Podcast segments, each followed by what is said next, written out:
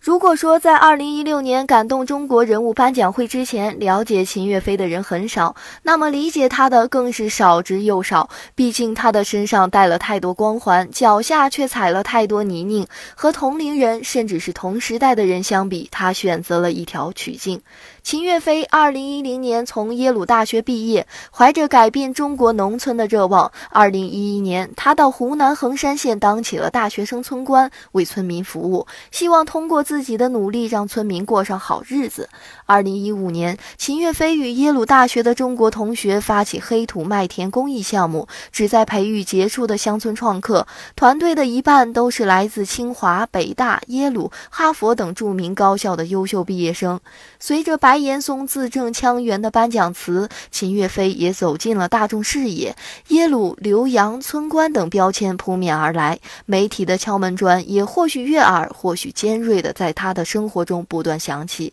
GQ 的一篇深度专访，想创一份关乎民生的事业，奈何只是权力的局外人，以高高在上的旁观者态度对秦岳飞的村官生活以悲天悯人的态度大加评论，最终伤害了秦岳飞服务的一群可爱村民，也激怒了秦岳飞，争议四起。秦岳飞也开始对媒体心存芥蒂，误解的声音之外，更多的是发自内心的自愧不如。有村管同行这样评价秦岳飞，在见识到那么多利益冲突，面对那么多现实挫折之后，他还能坚持，需要的是太多太多的勇气和智慧。